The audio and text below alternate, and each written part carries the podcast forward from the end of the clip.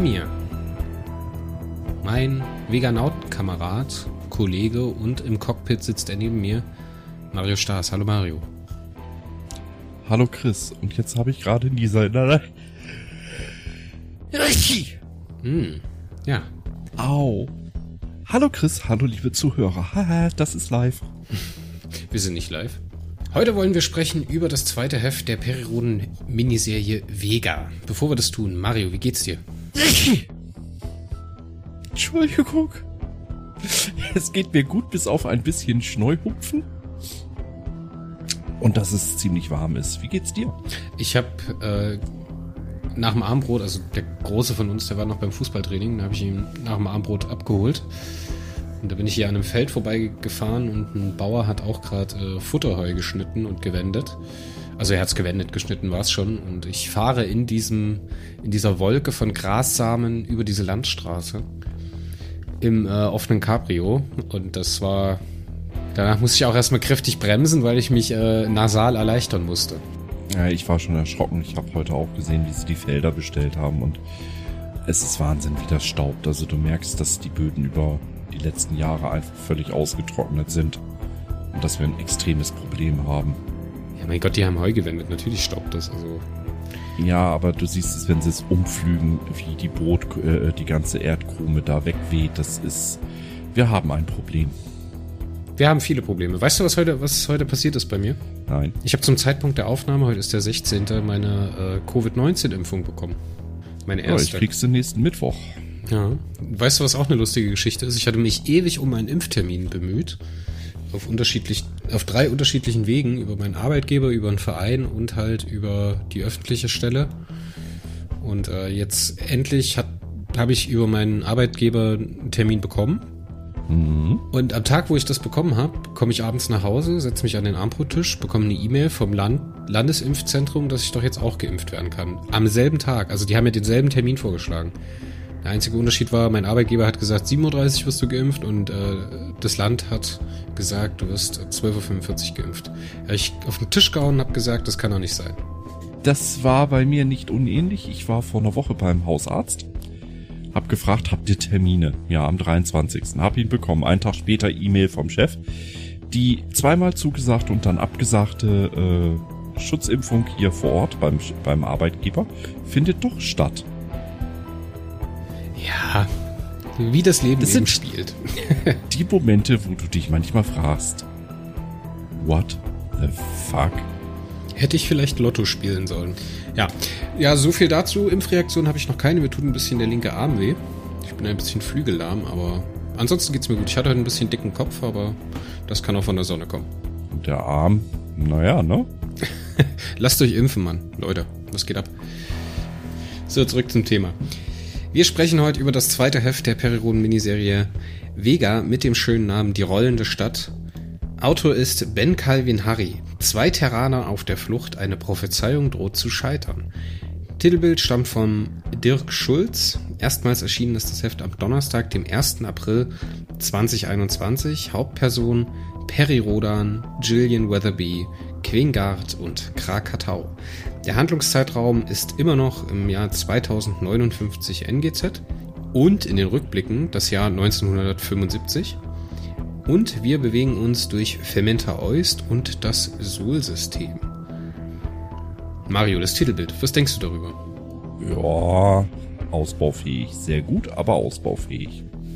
Ich fand's cool, mal wieder was zu sehen, was äh, so einen Look hat von so einer Aquarellmalerei, beziehungsweise von einem Aquarellbild. So ein bisschen. Zumindest wirkt es so. Es kann natürlich auch ein äh, gewiefter, gewiefter Filter sein oder ähm, ja, mit einem Grafikprogramm gemacht. Aber mir gefällt's ehrlich gesagt ganz gut so vom Bild her. Ich find's auch toll, wie sie die äh, Eugani visualisiert haben mit diesen kräftigen Oberschenkel und dem Stützschwanz. Auch wenn das so ein bisschen eher aussieht wie ein Rüssel. Ja. ja ich habe sie mir Känguru-formhafter vorgestellt. Ja, Aber wir- da kommen wir gleich noch zu. Wenigstens hätten sie so eine, so eine Känguru-Nase machen können. So eine lange Gusch, weißt du? Hm. Ich finde auch die, die Räder hier an diesem Zug wirken perspektivisch irgendwie ein bisschen deplatziert. Irgendwas ist da mit der Perspektive. Ja, vor allen Dingen ist das ja eine Hochbahn beziehungsweise eine Schwebebahn und kein. Ja, also da, daran konnte ich mich Omnibus. jetzt nicht stören, dass im Heft jetzt nicht dieses Teil so vorkam. Okay, aber irgendwas ist mit den Rädern mit der Perspektive. Das stört mich irgendwas dran. Das wirkt nicht natürlich. Ja, ganz schön die Details, dass das alles so abgerissen aussieht. Auch gerade hier der, der, diese Bahn da oder dieser, dieser Wagen, der halt äh, zusammengeflickt aussieht. Das funktioniert für mich ganz gut. Hat ja auch Jo. die Handlungsbeziehung, ne? Und deswegen wundert es mich halt, dass die aus dieser Hochbahn dieses Erdvehikel da gemacht haben. Aber okay, ist ein Hingucker für mich. Aber wie, äh, ich bin dabei, wenn du sagst, äh, ist nichts Besonderes. Also das heißt jetzt nicht, dass es schlecht wäre. Ja, es ist ein schönes Titelbild, es hat eine schöne Farbgebung. Äh, dem kann man ganz locker ohne Probleme seine äh, 7 von 10 geben. Aber Ja, es ist halt Fall. auch nichts, wo ich begeistert Juhu schreie. Ja, ich denke, das Heft hat andere Probleme als das Titelbild. Leider ja. Mario, würdest du uns ganz kurz die Handlung zusammenfassen? Perry Rodan und äh, Gillian Weatherby kommen in einem kleinen Raum heraus. Der Rückweg wird ihnen äh, durch einen Schutzschirm um den Transmitter versperrt. Mm, Sie kriegen raus, dass es sich wohl um eine Stadt handelt, die eine in sich geschlossene Welt darstellt, welche wohl in einer anderen Welt hervor sich herumrollt, auf chaotische Weise. Deswegen ist sie noch permanent unterschwellig übel. Krakatau wird äh, verfolgt Perry und Gillian, nimmt sich eine der lokalen Eugani als Geisel. Auf seine Art und Weise, nämlich mit Freundlichkeit. Ne? Aber die ist nur Tünche. Er weist sich im Ra äh, Laufe des Heftes als ziemliches Arschloch. Und äh, kurz bevor Perry und ähm, Gillian erreicht, Gillian erzählt übrigens ihre Vorgeschichte, beziehungsweise ein Teil davon während der Zeit, ähm, ja, können Perry und ähm, Gillian durch einen weiteren Transmitter fliehen. Das war's so in aller Kürze. Ja, in aller Kürze. Ich muss sagen, wie ich in das Heft gestartet bin, mh, hat es mich relativ schnell gefangen genommen. Und nach dem ersten Lesen hatte ich dann auch so das Gefühl, dass wir, dass ich damit echt viel Spaß hatte. Jetzt habe ich aber ein paar Wochen drüber nachgedacht und es ist auch schon ein, zwei Wochen her, dass ich den Artikel für die, fürs Magazin geschrieben habe. Und da bin ich zu einer 7 von 10 gekommen. Ich habe jetzt so ein bisschen drüber nachgedacht und habe das alles ein bisschen sacken lassen und komme mittlerweile zu einem anderen Schluss. Ich werde jetzt aber nicht hingehen und sagen, ich ändere den Artikel nochmal ab und komme da auf eine andere Wertung. Das würde ich falsch finden, sondern ich würde jetzt gerne mit euch darüber sprechen. Wie gesagt, am Anfang nimmt mich das Ding echt gut gefangen und zieht mich rein und will, will dass ich es lese. Und es gibt da so kleine Momente, als äh, die Quingard dann verspätet ne, von ihrer eigenen rituellen Tötung, was eine coole Idee ist erneut zu diesem Transmitter als Willkommensheißerin äh, zurückkommt und äh, da den Krakatau drin findet, dann spielt der Ben so ein bisschen mit mir und äh, lässt mich erst glauben, dass das Bully und Cookie sein könnten. Hast du das auch wahrgenommen? Das fand ich ehrlich gesagt ganz fantastisch. Weil es wird nicht von Anfang an gesagt, der ist jetzt ein Mann mit einem Vogel auf der Hand, sondern es wird nur ein Tier gesagt. Ne, und er hatte so ein, so ein schnabelartiges Ding am Kopf und das hätte für mich alles noch äh, heißen können, dadurch, dass sie halt hinter diesem milchigen Schild gewesen sind, dass man da, dass man da über Bully und Cookie spricht. Bis dahin hat das alles funktioniert. Jetzt hast du ja dieses Konzept angesprochen der rollenden Stadt, ne, die wie in einer Schale, als ob eine Kugel in einer Schale wild umherrollen würde, bewegt sich diese Kugel durch die Stadt oder durch die Welt. Ist eine coole Idee, ja, aber ich habe das überhaupt nicht gerafft, wie das funktionieren soll. Ich auch nicht, weil für mich ist schon mal die Frage nicht geklärt. Ist diese Stadt an der Außenseite der Kugel, die rumrollt? Und die rollt irgendwie auf dem Schutzschild rum? Oder ist diese Stadt in sich gewölbt, also dass das im Endeffekt äh, der Himmel das Zentrum ist, ne? Wie so eine Hohlwelt. Wenn es eine Hohlwelt wäre, dann, dann fehlt mir da der, der Impact mit diffuser Nebel oder so. Auch das also äh, ich hätte es schön gefunden, wenn herausgearbeitet geworden wäre, äh, herausgearbeitet worden wäre, ob es sich hier um eine äh, Hohlwelt oder um eine außenliegende Stadt handelt. und wie groß das Ganze ist. Also da fehlte mir irgendwie, es war nicht fassbar. Ja, genau. Es wird, es wird mehrere Male angesprochen, indem man halt sagt, okay, Perry und Jillian waren die ganze oder war die ganze Zeit latent schlecht oder übel, ne? Wie so, ein, wie so eine Motion Sickness, die man halt auch auf der Achterbahn hat. Aber das hat für mich, war für mich überhaupt nicht erfahrbar. Das war kein Problem in dem Roman. Ne? Die Bewegung von A nach B hat trotzdem stattgefunden. Die wurde dann künstlich irgendwie verlängert, indem man halt gesagt hat, ja, sie, sie waren jetzt vier Tage unterwegs, weißt du, in so Absatzübergängen, das dann da reinzuschreiben weiß ich nicht, ob man sich mit diesem Thema oder mit diesem Konzept hier eine, hier eine, einen Gefallen getan hat und das zerreißt für mich so das ganze Heft ein bisschen. Weil daran krankt auch die ganze Handlung. Es kommen tolle Konzepte drin vor, auch die Quingard an sich, die ja anscheinend schneller leben und äh, nach 999 Tage sind es, glaube ich, ne, müssen sie dann geschlachtet werden, beziehungsweise getötet werden, um halt keine Belastung für das Ökosystem zu sein. Beziehungsweise sich selber. Genau, eine Selbsttötung vollführende Rituelle. Und auch wie das am Anfang eingewoben wird und wie man das kennenlernt mit der Quingard, ne, die sich dann halt als im Dienst, als Willkommensheißerin für S, diese Eugani stehen sozusagen im, als, als Hilfsspezies von S in dieser rollenden Stadt, um Probanden von S von A nach B zu bringen, nämlich aus der rollenden Stadt, aus den Außenbezirken sozusagen in das Innenkanton. Jetzt äh, beschreibt man das so, dass diese Eugani halt sehr schnelllebig sind. Das heißt, extrem viel essen müssen, ne? also wesentlich andere Zyklen haben. Aber auch das. Vier Mägen. Vier Mägen, genau. Auch das mit diesen ganzen Mülldingen findet bei mir irgendwie keine Traktion. Also es kriegt keinen Bodenkontakt bei mir. Es fällt nicht auf. Es, tri es trifft weder meinen Geschmack, so, noch ist es mir konsistent genug. Weil eine Spezies, die schnelllebiger ist und die halt nur 999 Tage oder was auch immer, wie viele Tage jetzt leben würde. 27,5 Jahre. 27,5 Jahre, genau. Ähm, die würde natürlich auch viele andere Dinge ganz anders tun. Ne? Das ist ja dann nicht bloß an der Sprache, sondern der Tagesablauf wäre ja auch ein ganz anderer. Ne? Die Verteilung zwischen... Ja, ist ja auch egal. Also das ist auch wieder so ein Konzept, das, das kann ich gut nachvollziehen, das finde ich eine tolle Idee, aber wie es umgesetzt ist und wie es mir nahegebracht werden soll, finde ich ehrlich gesagt schwierig. Ich finde es auch schwierig, wie servil die Eugani sind, also wie sehr die Quinga zum Beispiel darauf bemüht ist oder daran, wie viel er daran liegt, dem Krakatau zu dienen. Ne? Nur weil er einmal schöne Worte findet und äh, sie dann davon überzeugt, dass er seine Freunde sucht. So, was soll das? Verstehe ich nicht. Hat man er viel hätte sie auch ganz anders misshandeln können und sie hätte ihm trotzdem gedient, liegt ja in ihrem genetischen Code.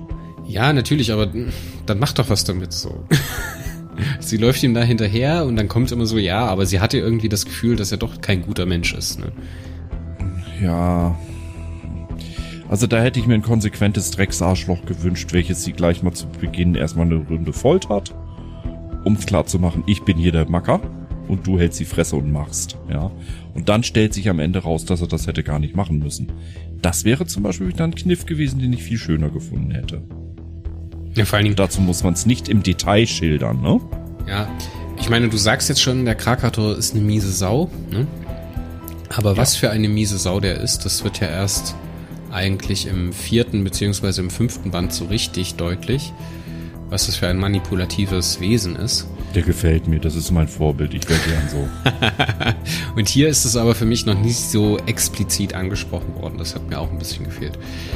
Ähm, kommen wir mal zu den guten Sachen am Heft. Mm, ich möchte vorher mal sagen, was mich völlig gestört hat. Oh, entschuldige bitte. Alles gut. Die Quingard. Wir hatten eigentlich ja mit Ben einen Interviewtermin für diese Serie vereinbart. Leider hat Ben den nicht halten können ist das Los des äh, Selbstständigen. Ne? Manchmal sind andere Dinge wichtiger als äh, ein kleiner Podcast. Kann ich nachvollziehen. Ähm, deswegen konnte ich ihm leider auch die Frage nicht stellen und habe keine Antwort auf, äh, äh, für euch parat. Aber ich bin ein unheimlicher Fan der Känguru-Chroniken von Marc-Uwe Kling. Das Känguru basiert zum Teil, das ist auch so eine Sache, äh, auf Menschen, die er persönlich kennt oder durch World of Warcraft kennt. Und äh, so ein bisschen vom Känguru steckt deswegen in jedem von uns. Aber das Känguru ist so richtig es ist immer anders, als man sich das vorstellt. Und die Quingard mit ihrer speziellen Art, äh, zum Beispiel zu feiern, dass sie sich töten dürfen, ähm, wie sie die langsam ausgrenzen. Das Ganze erinnert mich sehr stark auch von der philosophischen Art des Herangehens an das Känguru aus eben diesen Känguru-Chroniken. Und da finde ich es sehr, sehr, sehr, sehr schade, dass ich jetzt nicht weiß, was ist A vom äh, Exposé vorgegeben und B, inwieweit hat sich Ben dort von den Känguru-Chroniken von Marc-Uwe Kling äh, ja, ich mache gerade Schleichwerbung, das ist mir bewusst, das ist auch gewollt so. ja, das Känguru sollte man, also sollte man mal vor allem gehört haben, finde ich. Naja gut, wobei es gewissen Leuten einer gewissen blauen Partei ziemlich ein Dorn im Auge sein dürfte. Doch, die, soll, die sollten das ruhig mal hören und gut aufpassen dabei. Das wäre mir ja, sehr wichtig. Das wäre mir ein Anliegen sogar. Ich empfehle die Korrekturen. Ne? Und äh, ich muss ganz offen gestehen, Ben, was hast du da gemacht? Hast du das Känguru mit reingeschrieben? Wenn du es gemacht hast, aufgrund dieses äh, Känguru-Chroniken-Dings, dann muss ich sagen, das ist nicht gut geglückt nichts gegen dich, aber ich habe die ganze Zeit das Gefühl gehabt, ich habe das Känguru aus den Känguru-Chroniken hier äh, agierend. Und entsprechend hat sich bei mir überhaupt kein Lesefluss aufstellen können, weil das das Mädel, die diese diese Quingard hat nicht so gehandelt, wie das Känguru handeln würde an manchen Stellen, an anderen voll Känguru. Und dadurch war ich völlig desorientiert, immer wieder während des Lesens. Ja, das gibt natürlich auf der einen Seite ein Versprechen ein, ne, was, wenn du diese Assoziation, ich hab's nicht gemacht, ich habe das äh, als Quingard oder als Eugani wahrgenommen.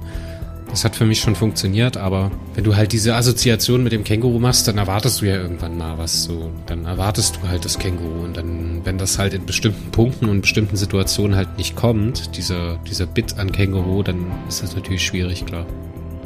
Ja, deswegen habe ich mein erstes sehr vernichtendes Urteil über das Heft später auch einen Tick nach oben korrigieren müssen. Ähm, weil es sicherlich ein Problem ist, was ich mit dem Buch hatte, was vielleicht gar nicht so beabsichtigt war. Das müssen wir einfach mal mit einem Fragezeichen äh, versehen. Auf jeden Fall ist es mir dadurch sehr, sehr schwer gefallen, das Heft überhaupt zu lesen. Ich habe es jetzt für unseren Podcast zwar zweimal durch, muss aber gestehen, beim ersten Lesedurchgang habe ich über zwei Wochen gebraucht. Das ist nie ein gutes Zeichen. Ja, vor allem, wenn es aus der Hand liegt. Ich hatte das auch. Ich hatte, glaube ich, einen, so nach zwei Dritteln hatte ich so eine Unterbrechung. Kurz bevor die Story losgeht, wo sie dann in den Zug reingehen und äh, als Krakadau dann die anderen, diese anderen Eugani da umlegt, da diesen A Muff Muff. A, also geiler Name übrigens, A Muff Muff A. der habe ich laut gelacht, ein Volata. Ja. Den fand ich gut. Ähm, der so ein gescheiterter Proband von S ist, was auch ein geiles Konzept ist, gerade auch bei diesem galaktischen Rätsel, diese hängengebliebenen oder diese gescheiterten. Finde ich eine gute Idee, dass man das gemacht hat. Aber wie gesagt, da hatte ich auch so einen Riss drin und dann habe ich es wieder in die Hand genommen nach ein oder zwei Tagen und dann habe ich so gedacht, hä, wo, wo bist du jetzt hängen geblieben? Hä, was? Fand ich alles ganz, ganz komisch. Also wie gesagt, hier kommt es irgendwie nicht zusammen. Und ich hätte es sehr spannend gefunden, Ben diese Fragen stellen zu können, um ehrlich zu sein. Mhm. Ich habe jetzt auch das im Gespräch mit Ben Calvin Hari über die rollende Stadt Vega, Band 2, 11.04.2021, Alexander Trinley, die Interviewserie der PRFZ nicht gelesen vor dem Podcast. Vielleicht ist die Frage da drin beantwortet. Ich will es eigentlich gar nicht mehr wissen, weil äh, ist jetzt irrelevant. Ähm, was A Muff Muff A betrifft, geiler Name. Klingt wie, weiß ich nicht, Sprechdurchfall. Hat was Niedliches. Ähm, das ist wieder so ein Punkt. Stellvertretend für manche Punkte im Heft.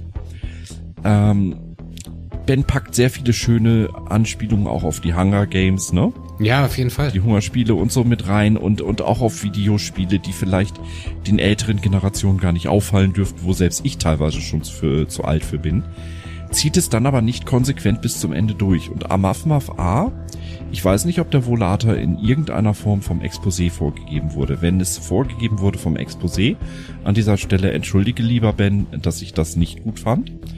Ähm, dann hast du dein Bestes gemacht. Ist es aber eine Entwicklung von dir, muss ich sagen, Chance versenkt, äh, Chance verpasst. Weil wenn ich einen Insektoiden schildere, der, wo man nicht weiß, wo der Kopf ist, ne?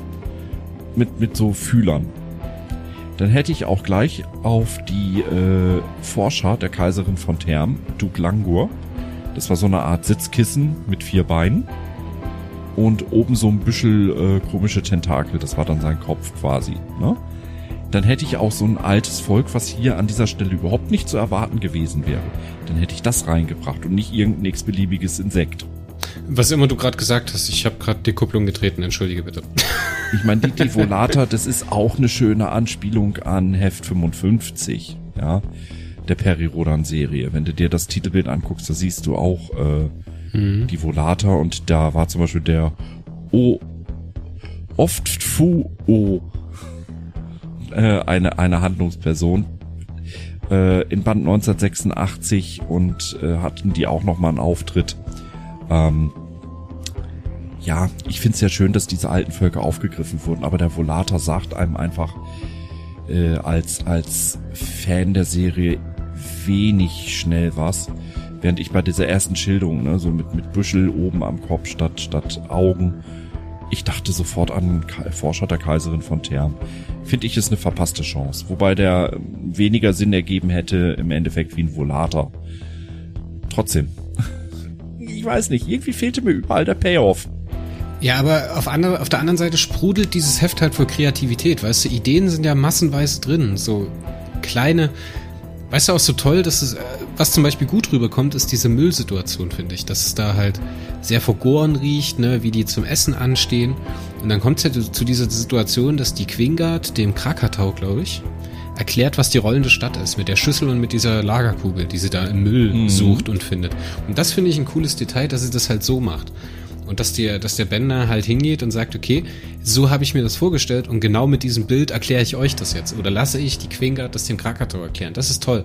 Das ist sehr viel Blick fürs Detail, schön eingebunden in dieses übergreifende Konzept von diesem, von diesem Müllproblem und von der, ähm, ja, von dem Recyclingproblem, ne? weil die recyceln ja anscheinend alles, äh, Essen, vergammelnde Mahlzeiten und so weiter und so fort. Dann haben wir ja, auch diese, diese Situation, als die, äh, als Perry und Jillian, ich weiß nicht, ob du dich erinnerst, mit dieser Standbesitzerin, die da Essen verkauft, in ja. die Unterkunft reingeht und diesen komischen Aal oder diesen Wurm da fängt, den sie dann melkt. Das war das gleiche mit Krakatau, das war die gleiche. Das war die gleiche. Langsame. Ja, ja, ja, genau. Auch cool, dass die langsam äh, ausgestoßen sind, das finde ich toll. Und wie sie dann dort hingegangen sind und in diesem Haus, dann hast du halt Perry und Jillian, die ihr zugucken, wie sie diesen Wurm melkt also wirklich skurriler hätte es gar nicht sein können. Fand ich ehrlich gesagt ganz toll. Ja, und da ist dann aber wieder die Inkonsequenz. Ich meine, das Bild mit der Schüssel, ja, bin ich bei dir. Geil, ne? Aber da hat gefehlt, ist diese rollende Stadt auf der Innenseite der Kugel oder auf der Außenseite. Oder ist sie vielleicht im Zentrum lose gelagert, weißt du? Ja, dann wäre es ja noch eine Schale in der Schale. Aber das, ja, auch das wäre okay. Ja? Aber das Nee. Geile Ansätze, geile Ideen, geile Anspielungen, vieles geil, aber dann nee. Was, was hast du über, über die Situation mit dem Vogel am Ende gedacht? Da ich Band 3 direkt im Anschluss gelesen habe, weiß ich ja, dass er seine Vögel nicht immer unbedingt liebt. In diesem Heft hier muss ich aber sagen, ah, der ein Vogel. Hast du da eine Spekulation, was mit dem Krakatau ist, mit dem Vogel? Hat er, weil er scheint ja eine Verbindung mit dem zu haben. Ne? Ich meine, ja. äh, Quingard, äh, Perry und Gillian gemeinsam mit Quingard können den Krakatau in der Situation ja nur besiegen, weil er halt diese Verbindung zum Vogel verliert. Und die Gillian dann, oder nee, die Quingard ist, glaube ich, sogar, den Vogel bedroht und das den Krakatau sozusagen lähmt. Im Umkehrschluss, ein paar Seiten später, kann Krakatau diesen Vogel töten und sich davon lossagen, um im nächsten Heft, Spoiler, ja, das ist jetzt ein kleiner Spoiler, da durchbrechen wir jetzt mal die Grenze, hat er weitere Vögel dabei oder er hat weitere Vögel bei sich, die er streicheln und die, mit denen er umgehen kann. So, was er tötet den übrigens erst im nächsten Heft, nicht in diesem, wenn ich mich richtig entsinne. Zu Beginn des dritten Heftes. Nein. Oder? Doch, da zerquetscht er einen in seiner Hand. Damit spoilern wir ein bisschen vorweg. Das ist aber in diesem Fall okay. Ähm, ist auch irrelevant, ob es in diesem oder nächsten Heft ist. In diesem Heft hier wirkte es immer noch so, als hätte er nur einen Vogel und davon einen gewaltigen. aber auch einen physischen.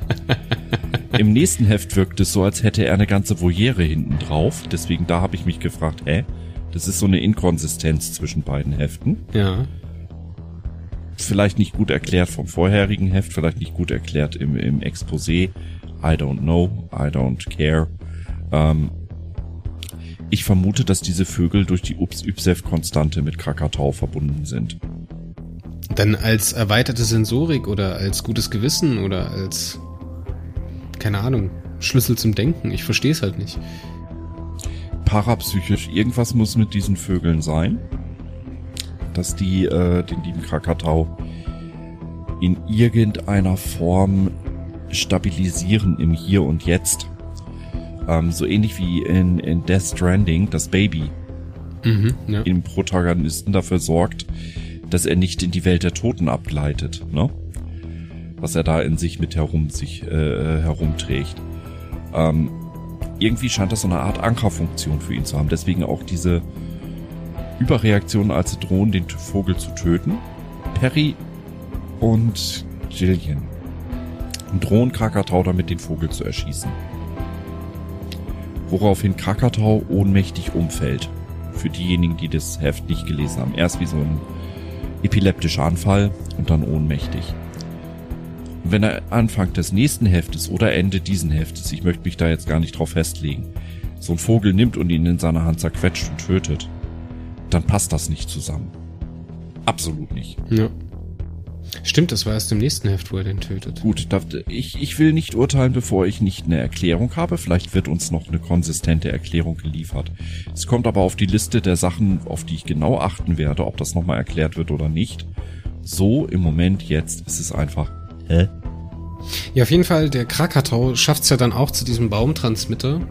Auch ja wieder so Symbol. Ich weiß nicht, wo hatten wir das jetzt mal? War das bei, war das bei äh, der Erstausgabe?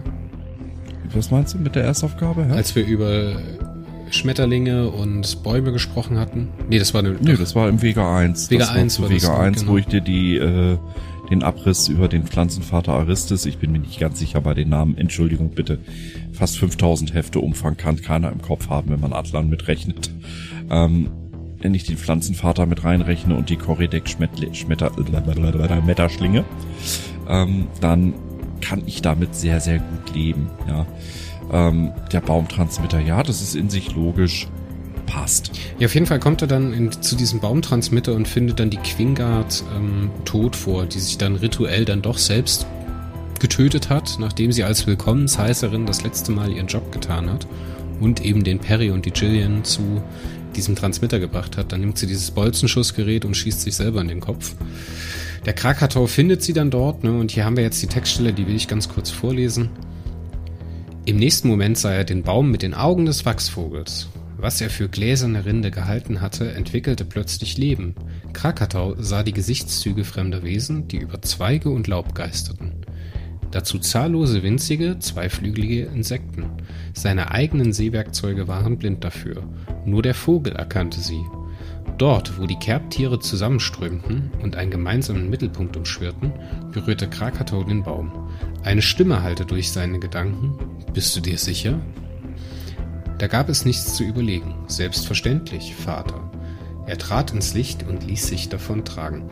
Das ist die eine Anspielung darauf, ich denke, da sollten wir jetzt auch nochmal drüber sprechen, äh, was hier ja gemeint ist, dass er S als seinen Vater versteht und dass der diese Relikte von S, diese Schmetterlinge und den, den Baum als das, was er ist, sehen kann, braucht er diesen Wachsvogel. Das finde ich ehrlich gesagt eine sehr, sehr starke Idee.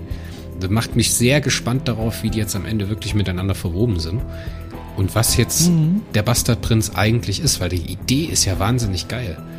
Ne? Wenn du dich an den Einstieg, an den Einstieg vom ersten Heft erinnerst, als er da, da ging es ja im, im Prolog darum, also in diesem kleinen Gedicht oder in diesem kleinen Dialogtext, da ging es ja darum, dass die einen Fehler der Zeit oder eine Missentwicklung der Zeit wieder gerade rücken wollen, diese beiden, also der Krakatau und sein Herr.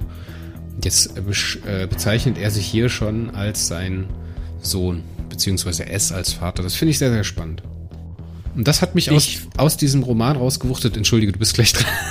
Das hat mich aus diesem Roman rausgeschmissen und hat mir so gedacht, wow, und jetzt nimmst du dir das dritte Heft zur Hand. ja. Ja, ich muss sagen, das war die, eine sehr schöne, starke Stelle für einen Cliffhanger. Geil gelöst. Aber das war auch so ziemlich das Einzige, was mich äh, sofort zu Band 3 hat greifen lassen. Es, also, wer mich kennt, weiß, dass es mir immer schwer fällt, äh, äh, das so zu formulieren, dass es nicht unbedingt respektlos ist. Ähm, ja. Also das ganze Heft, ich, ich finde jetzt, ist wie gesagt, ist, ich, ich möchte mich gar nicht auf einzelne Details einlassen. Es war nix. Ja, als, als Heft war es nix, da hast du recht. Ich finde, es sind sehr, sehr geile Ideen, sehr, sehr kreative Ideen drin. Und gerade auch hier diese Textstelle, wo es um, die, um den Vogel geht und wie er da, wie er hier die äh, Quingard findet. Alles toll. Toll geschrieben, sehr plastisch. Ich kann mir, ich kann mir das miterleben, wie der da reinkommt, wie es da riechen muss, wie der Baum aussieht, wie er seinen Vogel liegt post, ne. Aber am Ende des Tages, diese ganzen tollen Ideen kommen irgendwie nicht zusammen. Und deswegen muss ich auch sagen, dass ich nicht bei meiner 7 von 10 jetzt hier im Podcast bleiben kann, weil das immer diesen Eindruck nach dem Lesen direkt widerspiegelt. Ne? Mhm. Ne? Und ich hatte jetzt runtergedampft, wie gesagt, ich hatte in zwei Sessions eigentlich großartig gelesen. Einmal die ersten zwei Drittel und einmal das letzte Drittel. Ähm und dann zusammengedampft im letzten Drittel wird der Roman stärker, wird besser, weil er schneller wird, ne? weil nicht mehr so viel von A nach B gelatscht wird und erklärt wird und Exposition gemacht wird, sondern hier gibt's jetzt wirklich eine Geschichte oder eine flüssige Handlung hat das halt äh, dazu geführt, dass ich mich im Review dann dazu hinreißen habe lassen, eine 7 von 10 zu geben. Aber wie gesagt, ich würde für die tollen Konzepte und für die tollen Ideen würde ich durchaus eine 7 von 10 geben. Ne? Ja. Für das, wie es zusammengekommen ist, am Ende des Tages, boah, schwierig. Eine 3 ja eine oder eine 4 oder sowas. Also deutlich mhm. sehr, sehr unterdurchschnittlich. Also Chris und ich hatten uns unterhalten, nach, äh, weil wir eigentlich ja, wie gesagt, äh, ein Interview mit Ben führen wollten. Ähm, Chris hätte mich als Überraschungsgast, da hätte Ben nichts von gewusst, mit dazu genommen. ja, man muss als Autor immer damit rechnen, dass der böse Stars auch seinen äh, Senf absondert und ähm, andere Dinge. Nein, nicht das. Und äh, okay, Altherrenwitz Nummer drei streichen wir damit auch von der Liste. Ähm, nach dem ersten Lesen habe ich zu Chris gesagt, dass es mit sehr viel gutem Willen eine 4 von 10 für mich ist. Weil dieses Zusammenschreiben der Konzepte, das, wie das zusammenpasst, das ist gerade mal eine 2 von 10. Es passt einfach so vieles in dem Heft nicht zusammen. Ich weiß jetzt nicht, ob das gewollt wurde, weil handwerklich hat Chris gute Arbeit, äh, äh hat äh, Ben gute Dankeschön, Arbeit Dankeschön. abgeliefert. Äh, ja, es ist, äh, es ist zu warm. Es ist über 10 Grad draußen, damit ist es mir schon zu warm. Egal. Ähm, das waren so viele Reibungspunkte, wo, wo vieles nicht zusammenpasst. Ich weiß jetzt nicht, wie gesagt, ob das gewollt war, ob da eventuell Ben mit dem äh, Exposé gehadert hat und da seinen inneren Widerstand äh, nach ins Heft reingebracht hat. I don't know. Und jetzt muss ich ganz ehrlich sagen, als zahlender Konsument muss ich sagen, I don't fucking care. Ja, ja. Es, es interessiert mich ein Scheiß, warum ja. es nicht funktioniert hat. Es hat nicht funktioniert. Es ist ein Heft, was irgendwie an manchen Stellen äh, zeigt, ich könnte mehr, wenn ich, wenn ich dürfte, wie ich will. Und dann an seinem eigenen Anspruch wieder auseinanderbricht. Ich habe es damals Chris gesagt, eine 4 von 10. Ich habe jetzt eine Woche Abstand. Hab's noch ein zweites Mal gelesen. Bei mir ist es in der Wertung etwas angestiegen. Ja, weil eine 4 von 10 ist schon ziemlich Gurke. Ja. Das ist Richtung Gurke. Da muss man ganz klar sagen, brauchen wir nicht viel diskutieren, ist mit sehr viel gutem Willen eine 4 minus. Es ist jetzt bei ungefähr 5 von 10 gelandet, weil da doch viel zu viele schöne, liebevolle Anspielungen drinne sind äh, zum Beispiel nicht nur nicht nur die Videospiele-Anspielung, sondern auch, wo sie über das Essen reden ne? und Perry äh, so, hm, für Menschen nicht giftig, aber ungenießbar. Ach, gib her, ich habe schon Schlimmeres gegessen. ja, ja, ja, ja, das, das ist schon gut. Das, das taucht ja auch später nochmal auf, als sie dann, also egal, das will ich jetzt nicht weiter ausholen. Ähm, ja, also so eine 5 von 10, aber halt wirklich bloß, weil man beides gegeneinander aufwiegt. So. Ja. Die schönen Details gegen gegen die, ja, holprige, holprige Hefterfahrung. Ich muss auch sagen, vielleicht ist es auch ein bisschen überkonstruiert. Ich meine, da sind so viele Schleifen und so viele Bögen drin, die sich am Ende dann irgendwie schließen wollen oder sollen, Ich meine, guck dir alleine den Start vom Heft an. Ich hatte es auch in der Review geschrieben. Das Heft beginnt mit Quingard hätte sich keinen besseren Tag zum Sterben aussuchen können. So, ja, da bin ich direkt nee. am Anfang, da bin ich direkt am Anfang hängen geblieben, weil das so bemüht wirkt, einen geilen Einstiegssatz mhm. zu finden. Es hat auf, es hat sich aufgewertet, nämlich indem er halt am Ende mit Quingard, die sich selbst tötet, die praktisch ihren Weg äh, zu Ende gegangen ist und jetzt beruhigt äh, ableben darf, ne? weil es liegt ja in ihr. Das konnte ich da wieder wertschätzen, aber so viele, das sind so viele Sachen drin, die da immer wieder auftauchen. Ne? So viele Konzepte, auch wie dieser, dieser religiöse Vorsteher oder diese. Sagen wir es doch einfach so, wie es ist. Es hat so vieles einfach nicht zusammengepasst und es ist am Ende shit egal, ob's überambitioniert oder unterambitioniert war, ob's das Exposé war, ob's Ben war, ob's alles zusammen war. Es ist egal. Ich als Kunde habe mich mit diesem Heft schwer getan und bin nicht überzeugt. Punkt. Ich, ich will aber noch einen wichtigen Punkt bringen, weil den hätte ich jetzt auch so bei Ben nicht kommen sehen. Er hat eine total geile Idee, nämlich mit den Rückblicken von Jillian. Diese bettet er ein, ja. indem er sagt, okay, diese Händlerin, die da dieses Essen verteilt, will das als Bezahlung haben, was ja ein total starkes Konzept ist, weißt du, du bezahlst mit deiner Story, die du mir erzählst. Das ist ja toll. Das ist ja geil, das kannst du ja machen. Und der zweite Rückblick im Heft, ne, also ich habe es so wahrgenommen, dass diese beiden Rückblicke ungefähr im Übergang vom ersten zum zweiten und vom zweiten zum dritten Drittel ähm, drin sind und dann halt am Ende mit diesem Handlungsanteil von Krakatoa nochmal abgeschlossen werden, dass diese zweite, dieser zweite Rückblick in Gillians Vergangenheit halt nicht so eingebettet war. Das hat mich so gestört, weil dann kommt es halt zu der Situation, wo Perry und äh, Gillian dann auf aus irgendeinem Grund war, müssen die warten und dann sagt Perry so, ja, dann erzähl halt weiter. So, ich habe Langeweile. Unterhalte den alten weißen Mann. Das finde ich halt ein bisschen unangenehm. Und das Doofe ist, das geht im nächsten Heft genauso weiter, dass halt Jillian nicht von sich aus äh, diese Geschichte erzählt und zurückblickt, sondern dass sie halt von Perry oder anderen gefragt wird darum. Finde ich an sich eine schwierige Entscheidung für einen starken äh, weiblichen Charakter.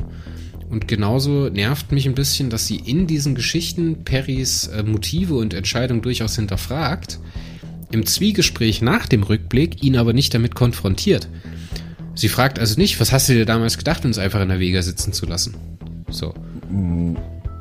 Oder was äh, für sie ist das ja, für sie ist das ja zwei Wochen her, weißt du, das muss ja noch frisch sein. Ja. Gut, sie hat ja zwischenzeitlich die Hypnoschulung erhalten mit dem What Happened. Ja, das hat sie ja kurz nach ihrem äh, Aufwachen verlangt. Das ist keine Inkonsistenz. Sorry.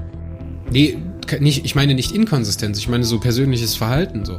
Wenn du Ja, da ja. Wenn du sagst, okay, ich sitze jetzt diese, dieser Legende gegenüber, von der ich gerade gelernt habe, dass sie über 3000 Jahre alt ist und habe jetzt praktisch die Möglichkeit, alle meine Fragen, alle meine Bedenken über die Auswirkungen auf mein persönliches Leben, ne? Ich meine, er, ihr wurde ja wirklich alles genommen. Und sie kriegt jetzt keinen Wutanfall, sie kriegt jetzt keinen, sie, sie konfrontierten nicht mal, Perry, was hast du dir eigentlich dabei gedacht, uns da einfach da sitzen zu lassen? Ne? Das, das hätte ein bisschen mehr Konflikt geben können zwischen den beiden. Es hätte den beiden vielleicht auch gut getan, hier schon als gutes Duo zu funktionieren. Ich meine, Jillian wird für mich erst im fünften oder sechsten Band so richtig zu einem, zu einem greifbaren Charakter. Davor ist das für mich so eine Handpuppe von S. Weißt du, was ich meine? Und das, ja. hat, das hat mir hier gefehlt. Da habe ich mir so gedacht, okay, jetzt kannst du noch mal was über die Jillian zeigen. Jetzt kann die sich mal ein bisschen die Hörner abstößen. Jetzt können die sich mal ein bisschen aneinander reiben. Das ist ja in Ordnung. Das tut denen ja auch gut. Ne? Und Perry hat ja durchaus das Standing, das gut erklären zu können. Okay, er sagt ja auch dann zu sich, ne? Er hat ja dann auch diesen inneren Monolog oder man bekommt dann diesen Einblick, wo er dann sagt, ja, ähm, ich habe mich halt verändert. So viele Sachen sehe ich heute ganz anders. Klar sieht er sie heute ganz anders. Ne? Und das, das wird aber halt nicht zwischen den Charakteren geklärt in dem Konflikt, sondern es wird halt immer nur im Charakter erklärt. Eine Kleinigkeit für diese Inkonsistenzen, für diese Reibereien habe ich übrigens gerade in dem Interview mit Alexander Trinley, ich habe es nebenbei gelesen. Ja, ich kann lesen und zuhören gleichzeitig. Ich bin keine Frau. Da schreibt äh, Alexandra und Ben, und ich zitiere jetzt hier einfach mal, weil diese Interviewserie ist es auf jeden Fall wert, gelesen zu werden, ist auf der Webseite des Perirodan Online Clubs www.proc.org zu finden. Ist am besten zu finden ähm, über die ähm, Peripedia, über das jeweilige, über den jeweiligen Heftartikel. Das sind die immer unten drin verlinkt. Dort auch. Alexandra hat ihn gefragt, hättest du mehr Platz zur Verfügung gehabt, welche Bereiche hättest du ausgebaut? Und Ben antwortet, die Erstfassung des Manuskripts war fast 40.000 Zeichen zu lang und ich kann dir nicht mehr sagen, was ich rausgeschmissen habe. Ja, Das kann auch sein, dass da Sätze bei rausgeflogen sind, die wichtig gewesen wären. Ach, weißt du, bevor wir jetzt ewig die ganze Zeit drauf rumhaken. ja, ich glaube, den Punkt, den wir machen wollten, wie es jetzt am Ende zustande gekommen ist, werden wir nicht klären können hier unter uns. Das müsste, müsste Ben dann sagen. Ähm, dass es für uns nicht zusammengekommen ist, das haben wir jetzt, glaube ich, deutlich gemacht. Wir haben uns auf eine Wertung von 5 von 10 geeinigt. Ist das richtig? Habe ich das richtig im Kopf? Ja. Ne? Ohne zu sagen, es lag am Autor, es lag am Exposé, das ist hier nicht zu, zu sehen, was da schiefgelaufen ist, aber da ist irgendwas schiefgelaufen mit dem Heft. Ja. So empfinde ich das. Und es gibt uns praktisch flüssig den Übergang in die nächste Station und zum Glück verlassen wir Fermenta Oist und die Eugani. Und ich muss sogar noch einen Altherrenwitz vom Heft, letzten Heft nachliefern, den ich im nächsten Casting auch wieder nutzen werde. Na dann. Die Makani. Die fliegen ja Kugelraumer eigentlich, ne? Weil meine Assoziation zu den Makani, Macaroni, wäre es doch konsequent, wenn sie Nudelraumer hätten. ich hätte eine Kleinigkeit zu dem Heft noch. In der Rückblende von äh, Gillian Weatherby stoßen sie auf einen Bösewicht mit Nachname Whistler. Dieser Name ist eigentlich mit der Erstauflage immer nur mit positiven Leuten behaftet. Warum und wieso jetzt dieser Whistler, analog zu dem Whistler aus der Neo-Serie, hier ein, ja, Verbrecher sein musste, keine Sorge, das wird in Band 3 erklärt, wie das passiert ist. Ja, und ich muss, äh, jetzt muss ich noch eine Tangente anlegen, entschuldige bitte. Ich hatte vor kurzem, hatten wir ja über Neo 16 oder 17 oder 18 muss das gewesen sein mit äh, LST Whistler, mit hier äh, Skaramanka, dem Bösewichten da. So, und relativ kurz danach hatte ich gelesen im Chaotarchenzyklus die Geschichte auf äh, Umbriel, als die, ah, wie hieß sie denn? die Bina, Aurelia Bina, genau, als die auf Umbriel unterwegs ist und da dieses Schauspiel für die, für die Deserteure des äh, Kao Tenders, äh, des Kao Porters da macht. Und äh, da gibt's ja auch einen Schausteller, der halt Holo-Kunst darstellt. So, ja, er bietet da an, Holo-Kunst für Skiabfahrten mit irgendeinem Jagdaspekt mit dabei, ne? Und das ist ja auch einer von diesen Whistler-Leuten. Und jetzt taucht halt hier in Vega wieder ein Whistler auf. Also ich habe zurzeit einen absoluten Whistler-Overkill. Ich habe erst gedacht, ich bin an einer heißen Sache auf der Spur, aber ich glaube eher Nein, nicht. also die Familie Whistler ist nichts anderes als, äh, also ursprünglich hat mir William Foltz mal erzählt, er weiß es selber nicht mehr, ob es auf ihm jetzt gewachsen ist oder auf wem es gewachsen war. Äh, da war ich, Gott, ich bin Spund von, von neun oder zehn Jahren gewesen, als ich mit ihm gesprochen habe. Ja, er ist 84 gestorben, meine Güte, da war ich gerade mal zehn. Also da muss ich acht oder so gewesen sein, als ich ihn mal sprechen durfte. Ähm, Whistler scheint irgendjemand von den Autoren früher hatte einen Bekannten mit Nachnamen Pfeiffer. Und Whistler war halt namentlich eine Anspielung auf diesen Pfeiffer, um den im Heft mit unterzubringen. Und so ein bisschen vom Verhalten war einer der ersten Whistlers, die du drinne hattest in den Heften, auch so ein bisschen wie der Pfeiffer mit 3F, wo die äh, äh, Professoren zu ihm dann ja sagten, Pfeiffer, Sie können nicht, Sie können kein Deutsch, Sie können kein Mathe, werden Sie Zahnarzt. Feuerzangenbowle. Ja. Stellen wir uns mal dumm. Ja, und eigentlich ein kongenialer Mensch und die, die Whistlers sind dafür bekannt, dass sie äh, im, im Bereich der Robotik und der terranischen Haushaltsgeräte unheimlichen Riesenkonzern haben. Von daher ist dieser Nachname eigentlich jetzt äh, äh, nicht unbedingt ein Garant dafür, dass der aus dem Spross dieser Familie kommt, aber naja. Es war eine schöne Anspielung und ähm, für diejenigen, die sich jetzt hier im zweiten Heft ärgern möchten, dass dieser Whistler als Bösewicht dargestellt wurde, die Auflösung kommt in Heft 3. Genau. Und darauf freuen wir uns, denn im Heft 3 sind wir unterwegs im Garten des Unsterblichen. Mario, hat mir wieder sehr viel Spaß gemacht. Ich glaube, heute war eine bessere Folge als die erste Folge. Heute war man ein bisschen bissiger. Ja, Argumentativ auch ein bisschen besser aufgestellt. Ähm, Der Autor vom nächsten Mal, der liebe Olaf Brill, der hat ja das nächste Heft geschrieben, mit dem hatte ich äh, vor ein paar Tagen Kontakt und äh, den werden wir begrüßen dürfen. Und alle Fragen, die wir in der dritten Folge herausarbeiten, werden wir ihm in der fünften Folge stellen können, denn da kommt er zu Besuch. Der Olaf Brill kommt uns besuchen. Er darf sich schon mal auf eine Menge Witze einlassen. Es begab sich nämlich vor einigen Jahren, als die liebe Kirsten bei uns in Warpcore was schrieb. Nein, nein, nein, nein, und nein. ihre nein, Autokorrektur nein, nein, uns nein, ein... nein, Na, nein. lass mich doch zu Ende erzählen. Nein, Und nicht ihre spoilern. Autokorrekt... Nein, ich spoiler nicht. Lass mich doch zu Ende erzählen. Blöde Kuh. Und ihre Autokorrektur daraus etwas sehr Lustiges machte. Und genau das möchte ich mit ihm dann auch nochmal durchsprechen. Mal sehen, ob er es lustig findet. Ich finde, wir sollten- Aber auf eine dezent freundliche Art. Wir sollten ihn einfach die ganze Zeit so ansprechen. Was hältst du davon? Ja, genau. Ja, Das Lustige ist, der Olaf bekommt von mir die Folgen äh, vorher zum Hören, damit er sich äh, reinarbeiten kann. So in unsere Art und Weise, wie wir das machen.